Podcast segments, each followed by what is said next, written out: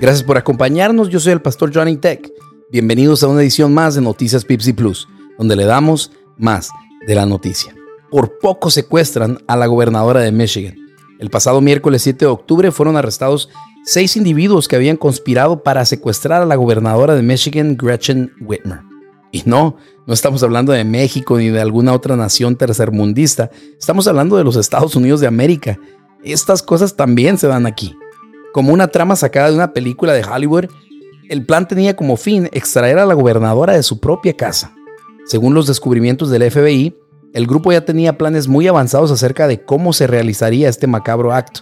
Primero, detonarían una bomba en un puente cercano al Palacio de Gobierno para distraer a los elementos policíacos y aprovecharían ese momento desconcertante para tomar control del Palacio de Gobierno y tomar como rehenes a varios servidores públicos y funcionarios electos.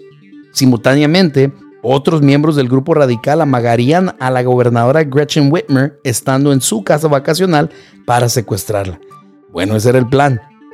Pero una efectiva intervención del FBI frustró la conspiración Gracias a Dios, los planes fueron interceptados y el grupo fue desmantelado gracias a un excelente trabajo de inteligencia realizado por los agentes del FBI.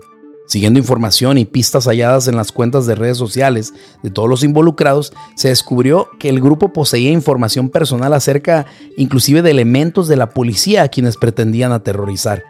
Hasta el momento, 14 han sido procesados con cargos, escuche usted bien, de, de posesión de armas de fuego afiliación a grupos de crimen organizado y terrorismo doméstico. Es triste pensar en esa frase, terrorismo doméstico. Significa que no son los de afuera los que nos quieren hacer daño, sino los de casa. Ya no solo hay que cuidarse de los de afuera, sino de los nuestros que en secreto se esconden para maquinar planes para hacer daño en nuestra propia casa. Piensa en tu propio hogar.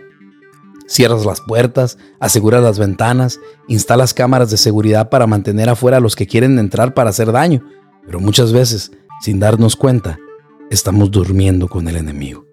Muchas veces nosotros mismos somos los terroristas en nuestro propio hogar. Proverbios 14.1 habla de las amas de casa y dice, la mujer sabia edifica su casa, mas la necia con sus manos las derriba. Proverbios 14.11 habla de los padres de familia y dice, la casa de los impíos será asolada, pero florecerá la tienda de los rectos. La misma ama de casa puede desde adentro dañar su hogar por falta de sabiduría.